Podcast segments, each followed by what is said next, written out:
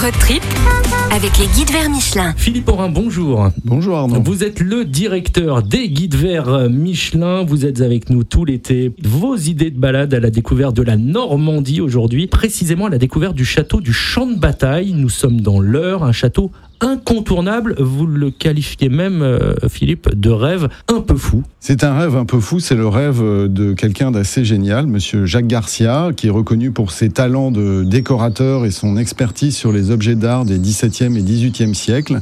Et il s'est engagé, voilà, 30 ans, dans une folle épopée, restaurer le château et reconstituer les jardins dans la campagne normande. C'est même plus que reconstituer, c'est créer des jardins. Et il a rendu à sa splendeur euh, le château grâce au travail acharné de l'architecte d'intérieur qu'il est. Et euh, c'est devenu l'écrin de sa formidable collection d'objets d'art royaux, qui est l'une des plus importantes de France et qui est ouverte au public et qui vraiment vaut le voyage.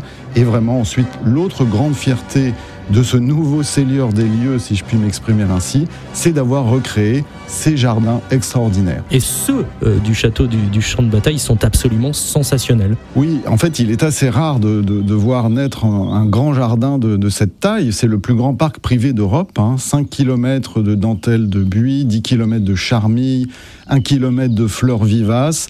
Les chiffres donnent vraiment la mesure de la grandeur des lieux et il y a de spectaculaires perspectives ponctuées de bassins, de fontaines, un grand canal, mais aussi des colonnes, des pilastres, des statues.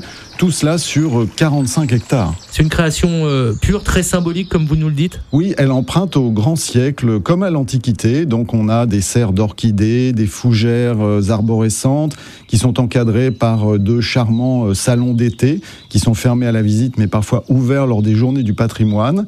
On les découvre à travers des vitres. Il y a un labyrinthe, un belvédère, une allée avec des sphinx, un théâtre de verdure, un jardin italien qui est particulièrement majestueux personnellement, j'ai vraiment adoré les terrasses, les pergolas agrémentés de roses et de vignes qui bordent un petit canal où se reflète un temple, le temple de Leda. J'avais vraiment l'impression d'être en Italie.